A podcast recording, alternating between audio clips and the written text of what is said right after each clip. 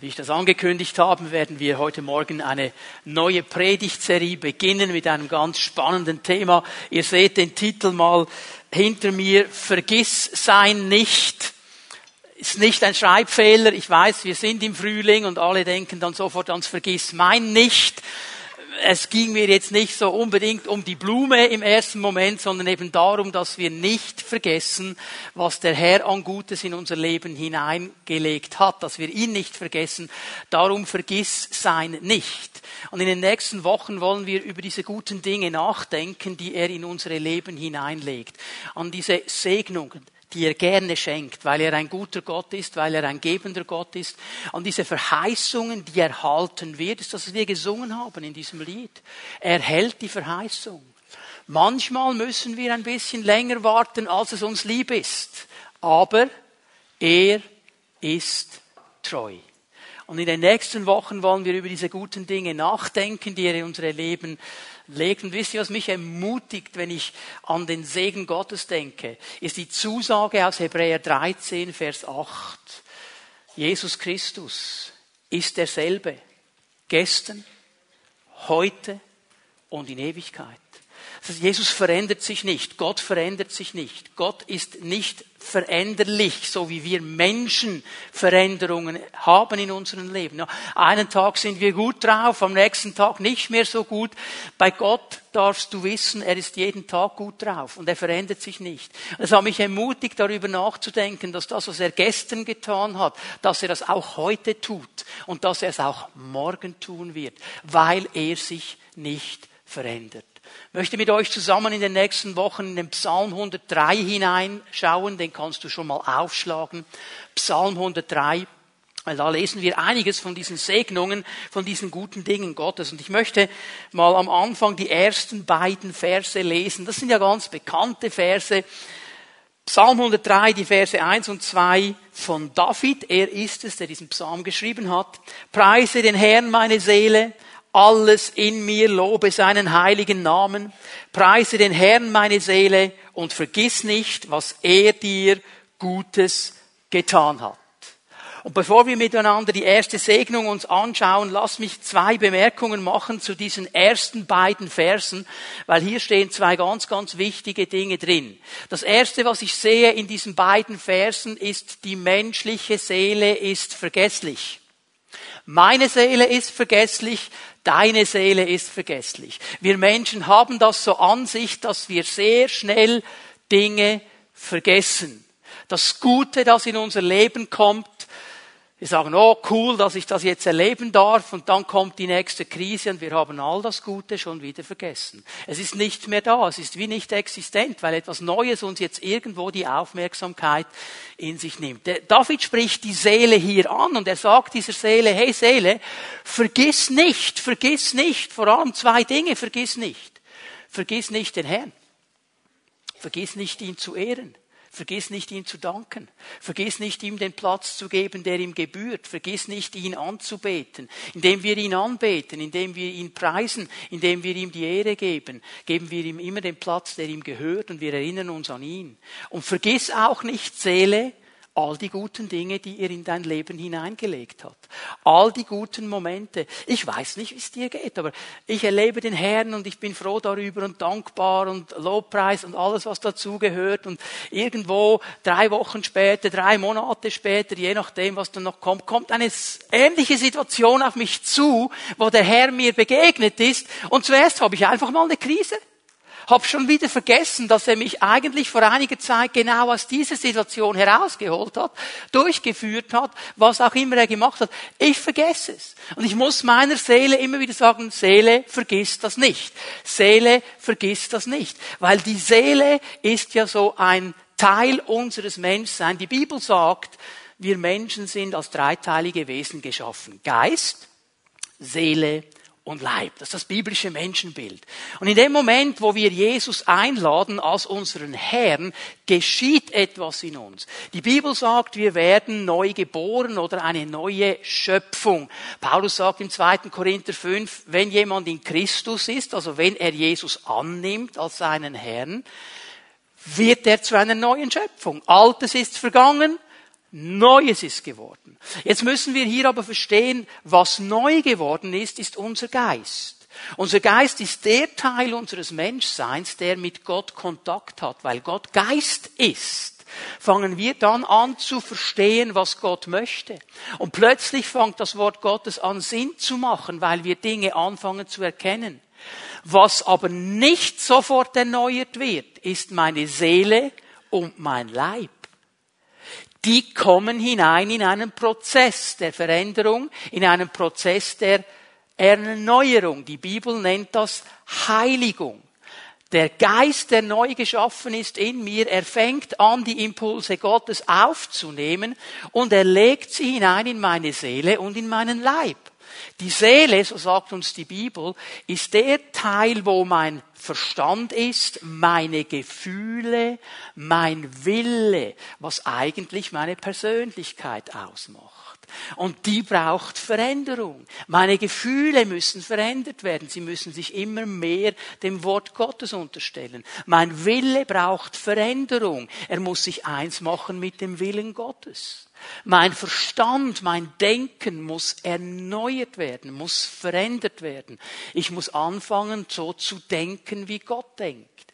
Also diese Seele, die so schnell vergisst, die kommt eben in einen Prozess. Und ein Teil dieses Prozesses ist unsere Seele immer wieder daran zu erinnern, was der Herr Gutes getan hat.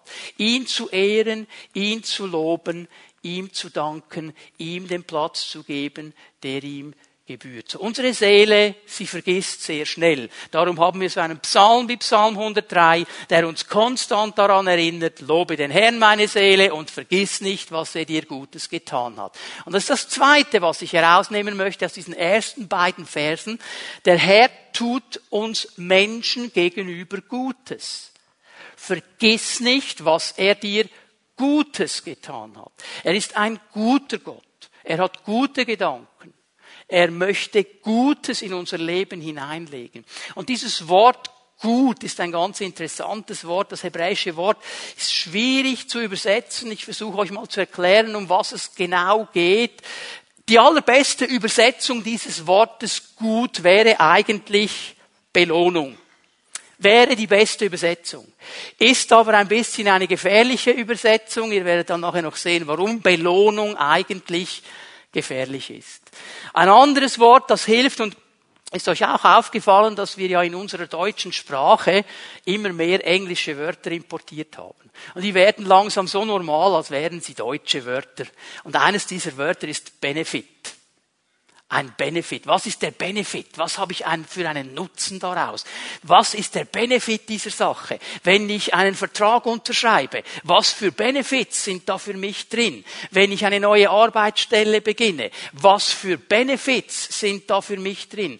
Was ist der Nutzen für mich? Aber dieses Wort Benefits und dieses Wort Belohnung bringt eigentlich auf den Punkt, was dieses Wort Gutes bedeutet. Und nun möchte ich klar machen, dass all dieses Gute, all diese Segnungen, diese Benefits, diese Belohnung, wenn du so willst, die ist am Kreuz Jesu freigesetzt worden. Alles ist durch dieses Kreuz freigesetzt worden, weil Jesus an diesem Kreuz den Feind besiegt hat, den Widerstand besiegt hat, die Sünde besiegt hat und jetzt von diesem Kreuz aus der Segen in unsere Leben hineinfließt, das Gute in unsere Leben hineinfließt, das, was unsere Seele nicht vergessen soll, in unsere Leben kommt. Und ich möchte hier einen Punkt ganz klar machen. Leute, es ist überhaupt nicht ungeistlich, wenn wir uns mit diesen Segnungen beschäftigen. Es ist überhaupt nicht ungeistlich, wenn wir uns mit diesem Guten beschäftigen. Wenn wir sagen, dieses Gute, das möchten wir. Es gibt so ein paar Leute, die sagen, ah, das ist nicht demütig und das macht man doch nicht. Das ist ungeistlich. Du, wie ist das, wenn du eine neue Arbeitsstelle beginnst? Wenn du jetzt da im Gespräch bist, Vorstellungsgespräch mit deinem zukünftigen Chef. Und er sagt zu dir, ja, und was möchten Sie gerne verdienen? Oh, wissen Sie was? Geben Sie mir doch einfach, was Sie finden. Wissen Sie, es ist ungeistlich, wenn ich jetzt eine Zahl nennen würde.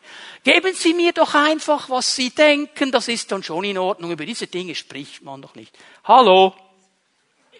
Jeder von uns steigt ein und zwar ziemlich hoch, weil wir möchten ja einen guten Lohn, dann pocken wir. Das ist überhaupt nicht ungeistlich. Wenn ich einen Vertrag unterschreibe, ja, was habe ich für einen Nutzen? Wieso sollte ich den unterschreiben? Wir beschäftigen uns mit diesen Dingen. Wir dürfen uns auch mit dem beschäftigen, was der Herr an Gutem in unsere Leben hinein schenken möchte. Nun, und jetzt kommt mein Vorbehalt zum Wort Belohnung. Dein Lohn, den hast du dir hoffentlich verdient. Nicht alle verdienen den Lohn, den sie haben. Ich hoffe, wir als Christen verdienen uns, okay? All diese guten Dinge, sie sind uns zugesagt. Sie sind uns verheißen. Gott will sie uns geben, aber wir haben sie nicht verdient. Keiner von uns hat sie verdient. Es ist nicht so, dass wir ein Anrecht darauf hätten, dass wir sie einfordern könnten. Dein Lohn, wenn du einen Monat gearbeitet hast, den kannst du einfordern, weil du hast einen Vertrag. Bei den Segnungen Gottes kommt eine andere Sache ins Spiel und das ist die göttliche Gnade. Er hat sich entschieden, dir diese Dinge zu geben. Er hat sich entschieden, mir diese Dinge zu geben. Aber einfordern können wir sie nicht, weil verdient hat sie keiner von uns. Es ist pure Gnade, pures Geschenk von Gott. Und darum kann es nur eine angemessene Reaktion geben. David hat sie schon erwähnt. Anbetung, Ehre und Dank. Nicht einfordern. Nicht vorbeigehen und sagen, Herr, du musst, sondern danke, Herr, dass du wirst. Danke, Herr, dass du dich entschieden hast, das zu tun. Gott möchte Gutes in unsere Leben hineinlegen. Wir werden mal anlesen, die Verse drei, vier und fünf. Da sind diese guten Dinge, diese Segnungen aufgeschrieben, über die wir uns äh, nachdenken werden in den nächsten Wochen. Vers drei: Er vergibt dir alle deine Schuld und heilt alle deine Krankheiten. Er rettet dich mitten aus Todesgefahr, krönt dich mit Güte und Erbarmen. Er gibt dir in deinem Leben viel Gutes. Überreich bist du beschenkt. Wie sich bei einem Adler das Gefieder erneuert, so bekommst du immer wieder jugendliche Kraft. Das sind diese Segnungen, das sind diese Benefits, das sind diese guten Dinge, die David hier erwähnt. Und die werden wir uns eine nach der anderen anschauen in den nächsten Gottesdiensten, in dieser Predigtserie.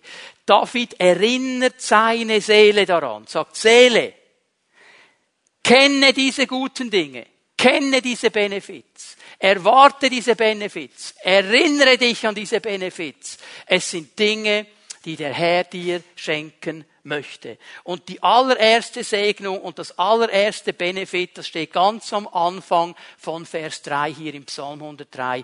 Er vergibt uns all unsere Schuld.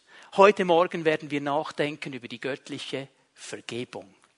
Wenn ein Mensch zu Jesus kommt, wenn er verstanden hat, Jesus hat alle Sünde getragen, Jesus hat für mich den Weg geöffnet, zurück ins Haus des Vaters und er entscheidet sich, diesen Jesus als seinen persönlichen Herrn anzunehmen.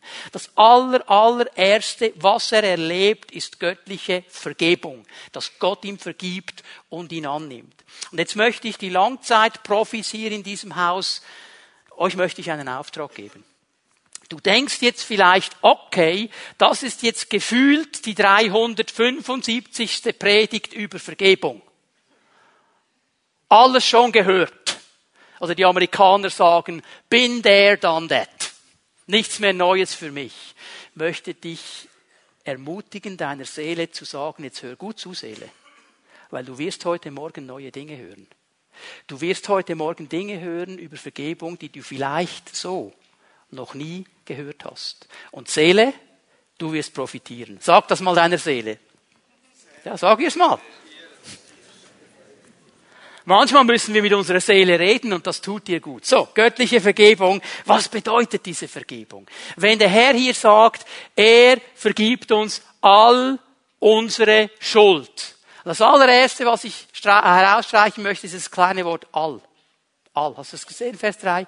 All unsere Schuld. Das heißt, es gibt kein Vergehen, es gibt keine Missetat, es gibt keine Sünde, die er nicht vergeben kann und vergeben will. Es gibt keine Ausnahme. Es gibt kein Verjährungsdatum. Er sagt nicht, okay, so 25 Jahre zurück vergebe ich dir alles, was vorher war, selber schuld. Alle, All, es gibt keinen Grund, nicht zu ihm zu gehen, weil er sagt dir heute, hier, heute Morgen, ich bin bereit, dir all deine Schuld zu vergeben. Egal was es ist, egal wie schlimm es ist, egal wie lange es her ist, ich bin hier und ich vergebe dir. Er er will uns vergeben. Das erste, was ich euch zeigen möchte, was Vergebung bedeutet. Vergebung bedeutet, dass er unsere Vergehen von uns entfernt. Er nimmt sie weg von uns. Jetzt gehen wir zu Vers 10 hier im Psalm 103. Weil dieses Thema ist so wichtig, dass David es noch einmal aufnimmt. Ganz gesondert aufnimmt in den Versen 10, 11 und 12. Wir lesen diese Verse. Er handelt an uns nicht so, wie wir es wegen unserer Sünden verdient hätten. Er vergilt uns nicht nach unseren Vergehen. Denn so hoch wie der Himmel über der Erde ist, so überragend groß ist seine Gnade gegenüber denen, die ihm in Ehrfurcht begegnen. So fern wie der Osten vom Westen ist, so weit schafft er unsere Vergehen von uns fort möchte, dass ihr eines seht. Nimm deine Bibel, wenn du sie hast, starte sie auf auf deinem Smartphone, auf deinem Tablet, schaust dir an. In diesen drei Versen drin braucht David drei verschiedene Begriffe, um Sünde zu beschreiben. Und das hat er nicht gemacht, weil er gedacht hat, ja, ich muss ein paar verschiedene Begriffe gebrauchen, sondern weil er uns damit etwas transportieren will. Etwas, das in den Übersetzungen in andere Sprachen manchmal schwierig wiederzugeben ist. Und darum arbeiten wir jetzt miteinander ein bisschen an diesem Text. Vers 10. Er handelt an uns nicht so, wie wir es wegen unserer Sünden verdient hätten. Hier kommt dieses Wort Sünden. Dieses Wort bedeutet Zielverfehlung und ist hier in diesem Vers 10 eigentlich eine Zusammenfassung aller Dinge, die noch kommen werden, auch der anderen Begriffe. Zielverfehlung ist das ganz Elementare, ist wie die Überschrift. Hier geht es nicht um einzelne Taten. Also, wenn du gestern unanständig warst zu deinem Ehepartner, das meint er hier jetzt noch nicht im Moment. Wenn du gestern dem Nachbarshund einen Tritt gegeben hast, weil er dich aufgeregt hat, das meint er jetzt hier noch nicht. Er meint mal ganz grundsätzlich die Ausrichtung der Zielverfehlung, dass ich mein Leben nicht dem Herrn unterordne dass ich ihn nicht akzeptiere als den Herrn meines Lebens. Wir nämlich, jeder einzelne Mensch, sind geschaffen für eine Beziehung mit Gott. Und er möchte, dass wir in dieser Beziehung leben, dass wir mit ihm leben, durch ihn leben. Wenn wir das nicht tun, dann haben wir das Ziel, das er uns gegeben hat, verfehlt. Das nennt er Sünde. Also hier geht's mal ganz generell um diese Zielverfehlung, um diese verfehlte Hauptausrichtung unseres Lebens. Und wenn wir dann weiterlesen in Vers 10, er vergilt uns nicht nach unseren Vergehen. Jetzt benutzt die neue Genfer Übersetzung hier das Wort Vergehen, bringt nicht so gut auf den Punkt, um was es im Hebräischen geht. Ich würde eher das Wort Missetat oder Untat nehmen als Übersetzung hier, weil etwas ganz Wichtiges hier nämlich beschrieben ist. Diese Missetat, diese Untat hat eine ganz bestimmte Ausrichtung. Es spricht hier die innere Motivation an. Das, was in meinem Herzen ist. Das, was gegen außen nicht sichtbar wird. Das, was mich aber innerlich antreibt was mein innerlicher Motor ist. Das, was mich dazu bringt, dann irgendwann Dinge zu tun, weil es in mir mich in eine Richtung prägt. Keiner von uns kann sehen, was im Herzen des anderen ist. Du siehst einfach nur seinen Körper. Was in ihm ist, siehst du nicht. Gott sieht es. Gott ist der Herzenskenner. Und er sagt hier ganz klar in diesem Vers 10 drin, ich vergelte dir nicht nach den Dingen, die in deinem Herzen sind. Ich vergelte dir nicht nach diesen inneren Antrieben. Ich vergebe, vergelte dir nicht nach dieser inneren Motivation. Mach ich nicht. Wir haben die Zielverfehlung ganz generell. Wir haben diese Missetat, wo dieses innere Motiviertsein in eine Richtung angesprochen ist. Und dann haben wir in Vers 12 eine dritte Sache. Sofern wie der Osten vom Westen ist, so weit schafft er unsere Vergehen von uns fort. Und jetzt merkt die neue Genfer hat einfach zweimal Vergehen. Hier wird aber ein anderes Wort wieder gebraucht und dieses Wort bedeutet eigentlich eine Rebellion. Es bedeutet eine Übertretung.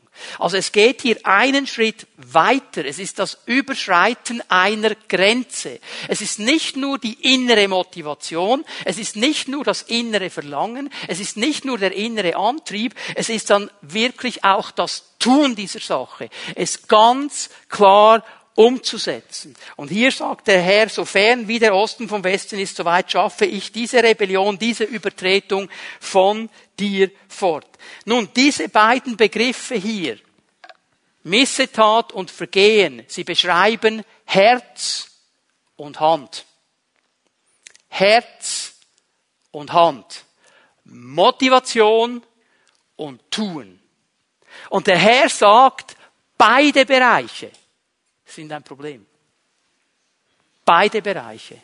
Jesus hat es aufgenommen in der Bergpredigt. Und mit seinen Aussagen in der Bergpredigt hat er sich absolut angelegt mit den Pharisäern, weil die Pharisäer haben gesagt, was in deinem Herzen ist und in deinem Herzen bleibt, ist nicht ein Problem. Nur was du tust. Das Herz ist nicht das Problem, die Hand. Wenn du es tust, ist nicht in Ordnung.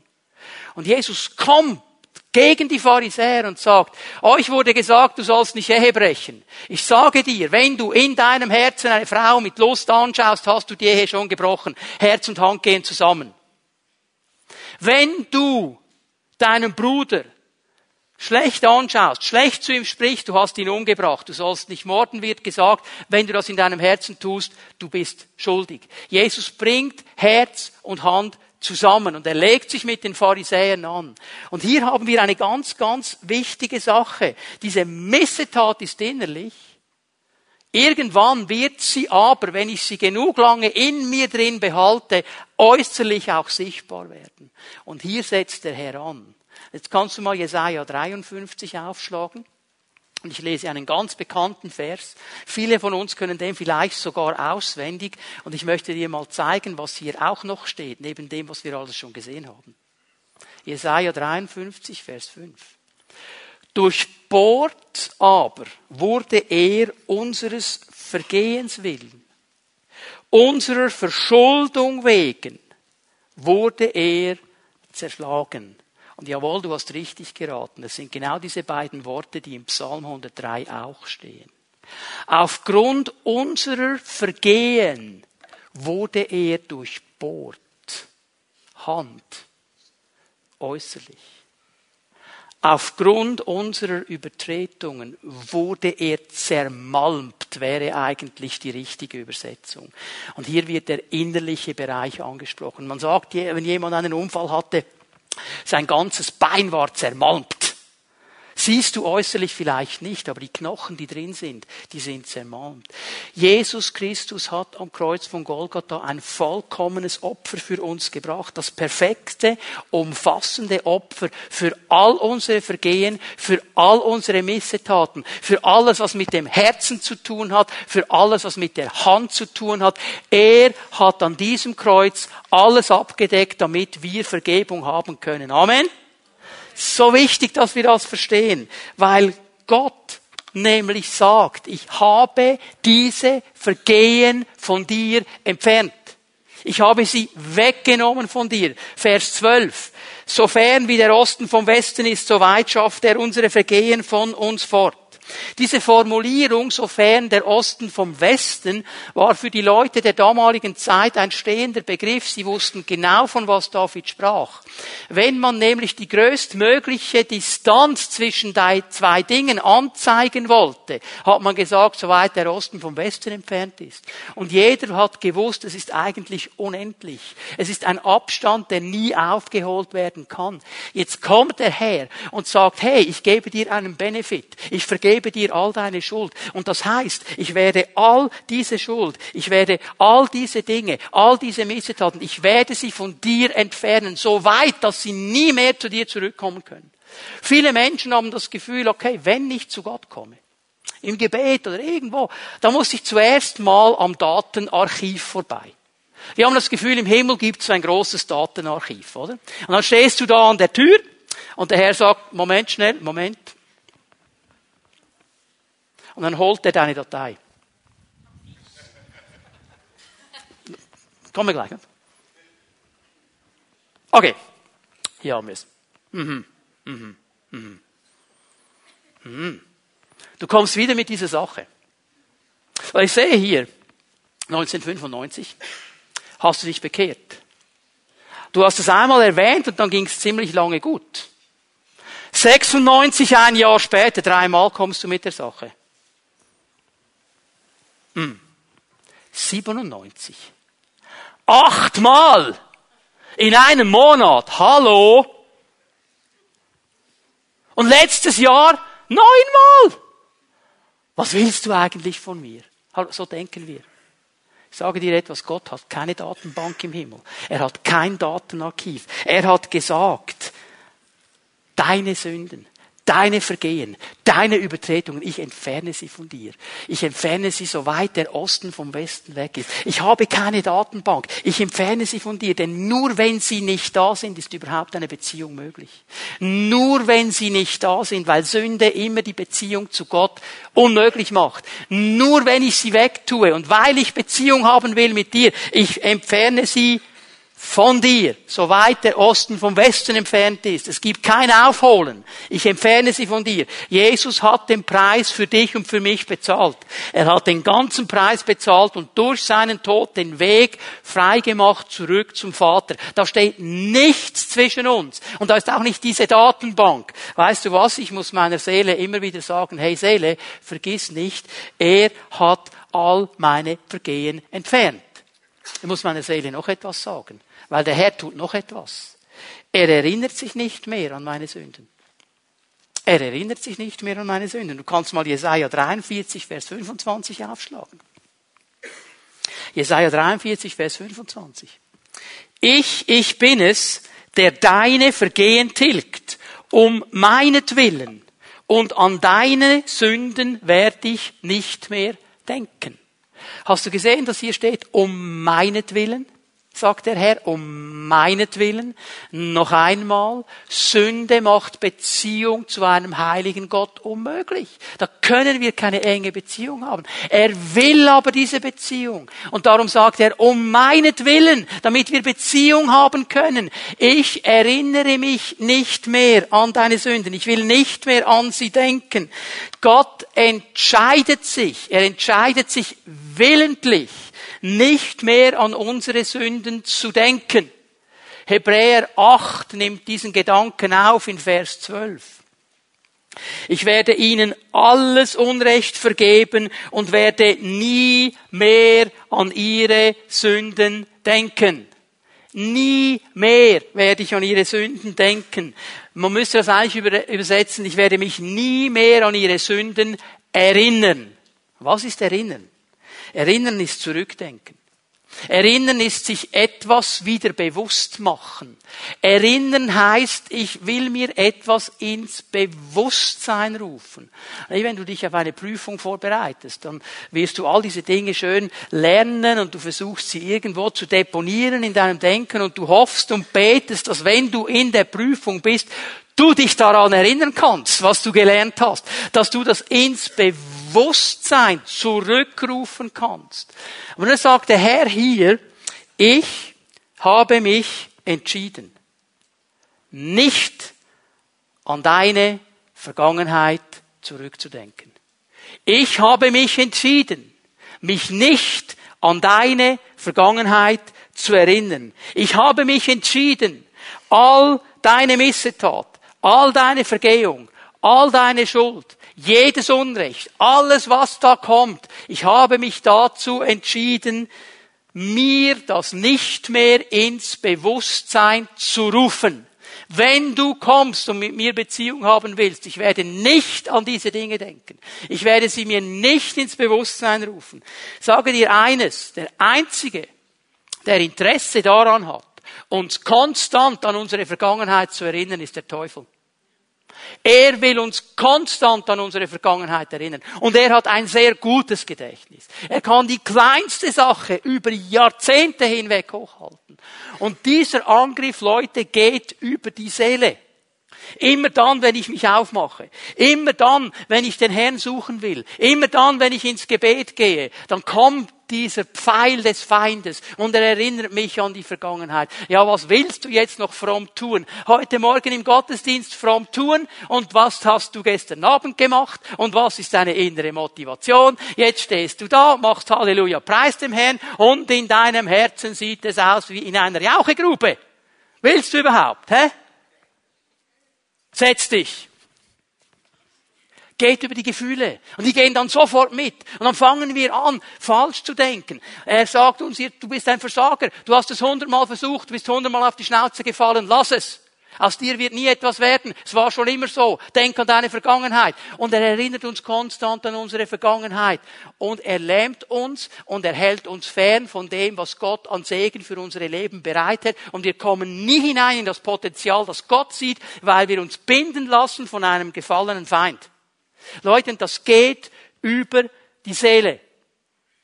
Und jetzt gibt's Leute, die sagen, ja, hallo, hey, ich bin nicht Gott. Ich meine, ich, ich kann nicht einfach diese Dinge vergessen. Gut, dass du die Sache aufbringst. Ich möchte dir etwas Wichtiges zeigen. Gottes Wort sagt an keiner einzigen Stelle, dass Gott unsere Sünden vergessen hat. Das steht nicht an einer Stelle in der Bibel. Er ist allwissend. Er weiß alles. Er hat nichts vergessen. Er hat keine Probleme mit seiner Denkkapazität. Er weiß alles. Aber weißt du, was er hat? Er hat sich entschieden, sich nicht mehr an unsere Sünden zu erinnern. Das sind zwei verschiedene Paar Schuhe. Er hat gesagt, ich entscheide mich bewusst, mich nicht daran zu erinnern. Ich weigere mich, mich nicht daran zu erinnern. Wenn du vor ihm stehst und irgendein Gedanke kommt über deine Vergangenheit, er weiß ja alles, dann sagt er, stopp halt, ich entscheide mich nicht daran zu denken. Ich entscheide mich, diese Sache mich nicht zu erinnern. Ich will sie nicht denken, ich will sie nicht sehen. Das ist nicht mehr zwischen uns, das ist vergeben. Und weißt du was, in diesem Sinne, können wir lernen zu leben. Und so sollen wir reagieren. Dass wenn der Feind kommt, wenn der Feind uns angreift, wir sagen, und ich entscheide mich, an diese Dinge nicht mehr zu denken. Und ich entscheide mich, meine Vergangenheit nicht mehr so groß werden zu lassen. Und ich entscheide mich, mich nicht mehr an meine Vergangenheit zu erinnern. Ich entscheide mich, an das zu denken, was Gott sagt. Ich entscheide mich, an das zu denken, was Gott mir in seinem Wort zeigt. Ich entscheide mich, an seine Segnungen zu denken. Ich entscheide mich nicht zu sagen, ich bin ein schwacher Hämpfli-Bämpfli. Ich entscheide mich zu sagen, und ich werde stark in der Kraft und der Macht seiner Stärke, weil ich Kraft empfangen habe, als der Heilige Geist in mich gekommen bin, ein Zeuge zu sein. Und ich werde sagen, okay, ich habe so viele Dinge falsch gemacht in meinem Leben, aber ich entscheide mich zu sagen, und Herr, mit dir zusammen kann mir alles gelingen, weil du in mir wohnst und der, der in mir ist, ist stärker als der, der in der Welt ist. Und ich entscheide mich nicht mehr daran zu denken. Kannst du dir vorstellen, was für ein Potenzial plötzlich kommen kann, wenn du anfängst, diesen Benefit von Gott wirklich zu verstehen und aufhörst, dauernd in der Vergangenheit zu leben. Dauernd in diesen Dingen zu leben, die gestern waren und die vergeben sind. Und wisst ihr was, ihr Ehepaare, Ihr habt etwas ganz, ganz Gewichtiges, die, die verheiratet sind, in der Hand. Ihr habt etwas. Ihr könnt füreinander der größte Segen sein, ihr könnt aber auch der größte Stolperstein sein füreinander. Ihr könnt beides sein. Du kannst ein riesengroßen Segen sein, wenn du deinem Ehepartner sagst, was Gott sieht. Was Gott sagt. Du kannst aber ein Stolperstein sein, wenn du ihm konstant sagst, was er falsch gemacht hat. Es gibt so böse Psychologen, die sagen, Frauen hätten ein viel besseres Erinnerungsvermögen als Männer. Also Psychologen sagen das. Ich, ich übernehme es einfach von einem Psychologen. Mir fällt einfach auf, wenn ich so mit ein paar Männern zusammen bin und ihnen sage, ähm, hast du gestern gemacht?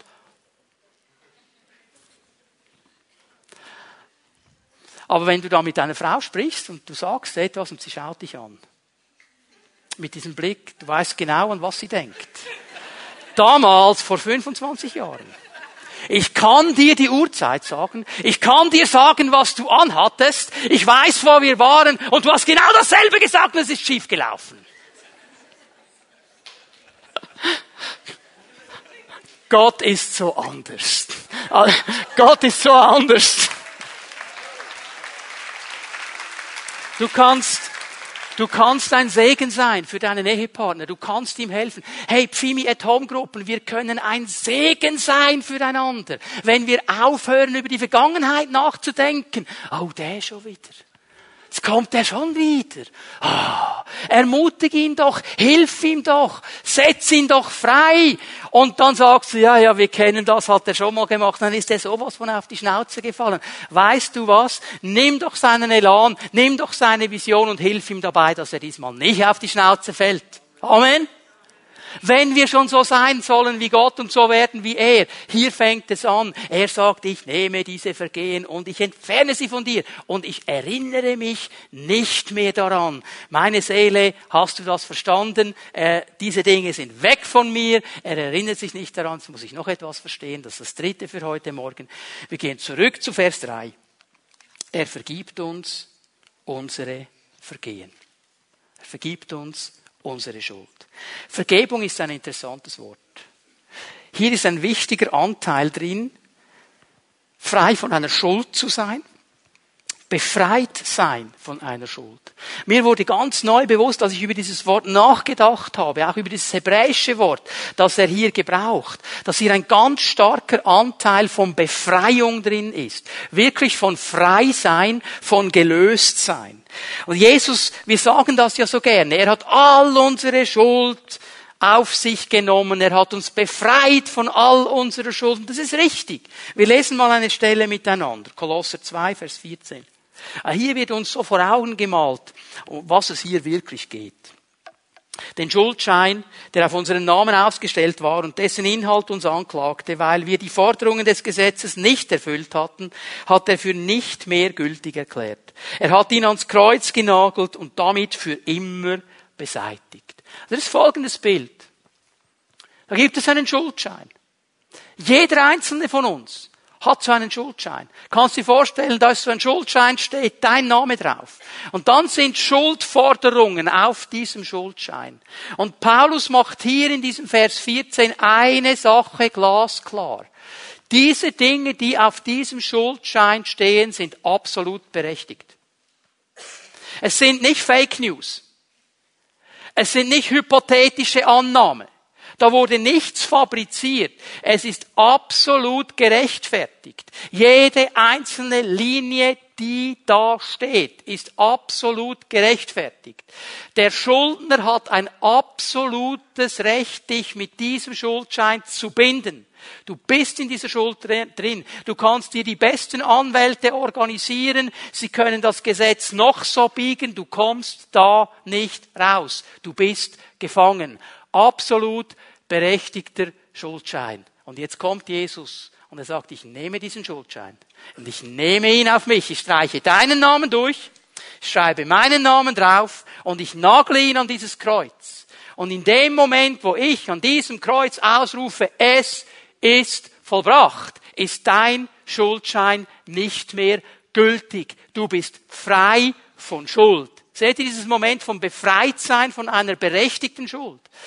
frei sein. Und darum geht es dem Herrn hier in diesem dritten Punkt. Es geht um diese innere Befreiung. Hör mal, ich habe euch gesagt, es gibt drei Worte hier in diesem Psalm drin für Sünde.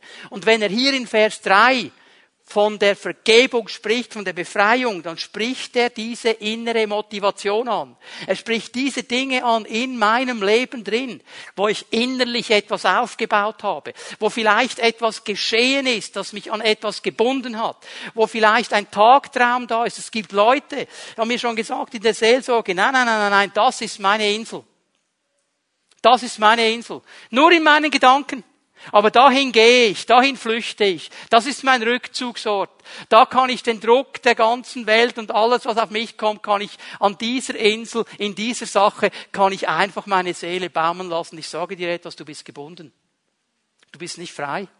Du bist gebunden an diese Insel und wenn es nur eine Fantasie ist und wenn es nur eine Gedankeninsel ist, wenn es nur etwas ist, das du tun musst, um ruhig zu werden, du bist gebunden und Jesus sagt, ich möchte dich frei machen, auch von diesen inneren Dingen. Wir haben uns das gut zurechtgelegt und menschlich gesehen verstehe ich das ja gut. Wir bezeichnen diese inneren Motivationen gern als Schwäche. Ja, wir sind verschieden und jeder hat seine Schwächen. Ja, das stimmt. Menschlich gesehen absolut richtig. Ja, Silas hat Schwächen, die habe ich nicht. Ich habe solche, die er nicht hat. Wir alle haben irgendwo eine Schwäche. Und manchmal haben wir uns irgendwo so arrangiert mit diesen Schwächen. Und Herr sagt, ich bin nicht zufrieden, wenn du dich arrangierst. Ich möchte dich befreien davon. Ich möchte dir vergeben. Ich möchte dich freisetzen von diesen Schwächen. Ich habe am Kreuz von Golgatha dafür gelitten, dass du frei werden kannst. Du bist frei. Ich vergebe dir.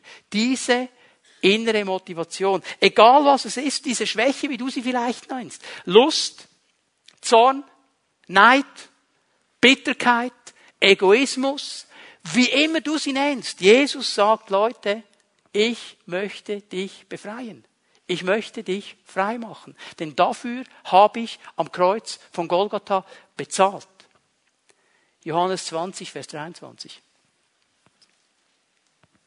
Bekannte Stelle. Wem ihr die Sünden vergebt, dem sind sie vergeben. Wem ihr sie nicht vergebt, dem sind sie nicht vergeben. Das sagt Jesus seinen Jüngern. Und ich weiß, mit dieser Aussage, die wird oft falsch verstanden und da wurde ja in der Kirchengeschichte schon allerhand fabriziert damit, soweit bis man in gewissen Kreisen sagt, es gibt dann gewisse Leute, die sind besonders äh, gesetzt und nur die können Sünden vergeben. Er spricht von etwas völlig anderem hier. Ich möchte euch den Zusammenhang zeigen, damit wir verstehen, was Jesus uns hier eigentlich sagt mit dieser Aussage. Wenn du den Zusammenhang dir anschaust, dann wirst du merken, Jesus hat seinen Jüngern einen Auftrag gegeben. Er hat gesagt zu ihnen, hey, so wie der Vater mich gesandt hat, sende ich euch. Und Jesus war gesandt, das Evangelium zu predigen. Jesus war gesandt, den Menschen zu erklären, wer Gott ist und ihnen zu zeigen, wie sie zurückkommen zu Gott. Also der Auftrag geht hin in alle Welt und predigt das Evangelium. Das ist eigentlich diese Sendung. Und was Jesus seinen Jüngern hier sagt, ist überall, wo ihr hingeht, sagt den Leuten, es gibt Vergebung. Sag den Leuten, es gibt Befreiung. Sag den Leuten, es gibt neues Leben. Und jeder, der an mich glaubt, der glaubt, dass ich der Sohn Gottes bin. Jeder, der glaubt, dass ich am Kreuz von Golgatha alle Schuld auf mich genommen habe.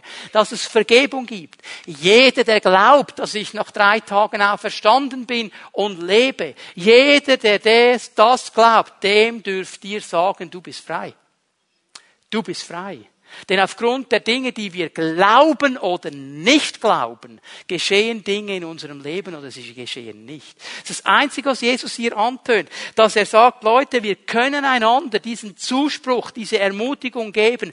Wenn du an Jesus glaubst, dann musst du nicht länger gebunden bleiben. Du kannst frei werden. Aber Leute, das braucht eine Entscheidung, es braucht eine Entscheidung meiner Seite. Wir werden nicht gesündigt. Sage es noch einmal. Wir werden nicht gesündigt. Das zieht uns nicht einfach rein. Das ist eine Entscheidung. Als Jesus in der Wüste war, versucht wurde vom Teufel. Und der Teufel ihm gesagt hat, hey, wenn du Hunger hast, sag doch diesen Steinen, dass sie Brot werden. Erste Frage. Hatte Jesus Hunger? Ja, er hatte Hunger. Jetzt, wir wissen heute ja gar nicht mehr, was Hunger ist. Aber wenn man wirklich Hunger hat, das ist mühsam. Hätte Jesus diesen Steinen befehlen können, dass sie Brot werden? Er ist allmächtig. Er ist Gottes Sohn. Er hätte das alles tun können. Was tut er? Er entscheidet sich gegen seinen Hunger und gegen seinen Egoismus und Stolz, dem zu beweisen, dass er stärker ist. Für das, was Gott will. Warum? Weil er sagt, ich bin frei. Ich bin frei. Ich bin frei. Ich muss der Versuchung nicht nachgeben. Ich bin frei, weil der Herr mich frei gemacht hat. Ich möchte, dass du verstehst, du bist frei. Diese Sache, die so stark ist in deinem Leben, die dich immer wieder reinzieht, die dich immer wieder davon abhält, das Potenzial, das Gott in dein Leben gelegt hat, wirklich zu leben. Diese eine Sache, Jesus sagt, ich habe dich eigentlich davon befreit. Jetzt lerne mit mir zusammen Nein zu sagen. Entscheide dich gegen die Gefühle. Entscheide dich gegen deine Insel. Entscheide dich gegen deine Tagträume. Entscheide dich für mich und verstehe, du bist frei, weil ich dich eigentlich frei gemacht habe. Und in dem Moment, wo wir stehen, in dem Moment, wo wir stehen, Jesus ist dreimal gestanden. Dreimal. Gegen all diese Dinge. Und was sagt uns die Bibel? Und dann kamen die Engel Gottes und dienten ihm. Gott wartet nur darauf. Wenn wir auf ihn zugehen, geht er auf uns zu. Er wartet aber auf diesen Moment, wo ich sage, hey, ich bin diesen Dingen nicht ausgeliefert. Eigentlich bin ich frei. Eigentlich ist der Schuldschein zerbrochen. Er ist zerrissen. Er ist nicht mehr gültig. Schau, wenn du deinem Nachbarn eine Schuld hattest von 150 Franken und du gehst zu ihm, sagst hier, Tom, 150 Franken zurück. Okay, alles klar, Roger, sind wir gut? Nächsten Tag kommt er zu mir und sagt, du übrigens, du schuldest mir noch 150 Franken. Ich sage, ja, ja, nehme auch gerne das Kaffee. Dann lache ich. Warum? Weil die Schuld beglichen ist. Jetzt sagt Jesus, die Schuld ist beglichen. Der Schuldschein ist zerrissen. Du bist es deinem Fleisch, deinen inneren Motivationen, deinem Herzen nicht schuldig, danach zu handeln. Du bist frei. Du bist frei. Ja, ich meine, wenn du sagst, ja, du, vielleicht hat das noch etwas. Ja, ich, wahrscheinlich muss ich ihm halt nochmal 150 Franken geben. Dann kommt der morgen wieder, gibst du wieder 150, du zahlst die ganze Zeit. Du hast nie das Potenzial, das du möchtest. Leute, der Herr sagt, ich habe dich frei gemacht. Ich habe dich frei gemacht. Und könnt ihr euch noch an dieses eine Wort erinnern in Vers 3, das ich herausgestrichen habe? Von allem. Von allem. Es gibt jetzt hier Dinge, die nenne ich nicht mal, weil sie dreckig sind und böse sind und daneben sind. Und du denkst, es ist so schlimm, es ist so böse, es ist so dreckig, es ist so daneben. Ich kämpfe seit fünf Jahren, du bist frei. Steh auf. Heute, wenn ihr seine Stimme hört. Heute ist der Tag der Befreiung. Jesus hat es schon gemacht. Wie entscheiden wir uns? Bist du bereit für die Vergebung? Bist du bereit für die Freiheit? Weil hier beginnt alles. Lass uns aufstehen miteinander. Lobpreisband, bitte kommt nach vorne.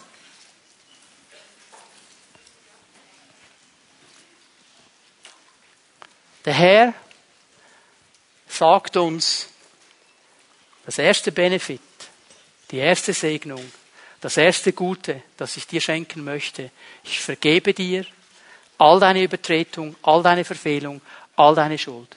Ich entferne sie von dir. Ich will mich nicht mehr daran erinnern. Du bist befreit. Du bist befreit. Ich möchte Fimiet Home-Leiterinnen und Leiter bitten, dass sie gleich jetzt hier nach vorne kommen. Stellt euch bitte gleich hier vorne auf. Macht euch bereit, mit Menschen zu beten, weil wir wollen zum Herrn gehen. Es sind Menschen hier. Und du brauchst in einem dieser Bereiche eine Freisetzung. Vielleicht kommst du nicht los von dieser Vergangenheit und du sagst, heute Morgen setze ich einen Punkt mit meinem Herrn. Das soll aufhören. Vielleicht ist es eine innere Motivation, von der du weißt, heute ist der Moment, wo ich zum Herrn gehe und mit seiner Hilfe einen Bruch mache und frei werde. Ich will mich nicht länger binden lassen. Was immer dir der Geist Gottes gesagt hat, hör mal, Jesus ist hier. Und er möchte dich segnen. Und jetzt sind Menschen hier und jetzt geht der Kampf in der Seele los. Und deine Seele sagt, hey, hey, du hast es schon so viele Male versucht. Hey, du hast es schon so viele Male bekannt. Hey, es ging doch einfach nicht. Hey, und du warst doch in Gottesdiensten. Da waren Menschen mit viel mehr Salbung als der da vorne. Das glaube ich dir sofort. Aber weißt du was? Meine Salbung oder die Salbung dieser Leiter hier vorne macht nicht den Unterschied. Deine Entschiedenheit macht den Unterschied. Die Salbung hilft nur dabei. Heute ist der Tag, wo der Herr dir sagt, ich vergebe dir all deine Schuld. Wir werden Jesus anbeten miteinander. Ich möchte dich einfach einladen. Wenn du ihm eine Antwort gibst, wenn du Gebet möchtest, wenn du Dinge klar machen möchtest, komm bitte gleich nach vorne, damit wir dich segnen dürfen und mit dir zusammen deine Freiheit feiern dürfen.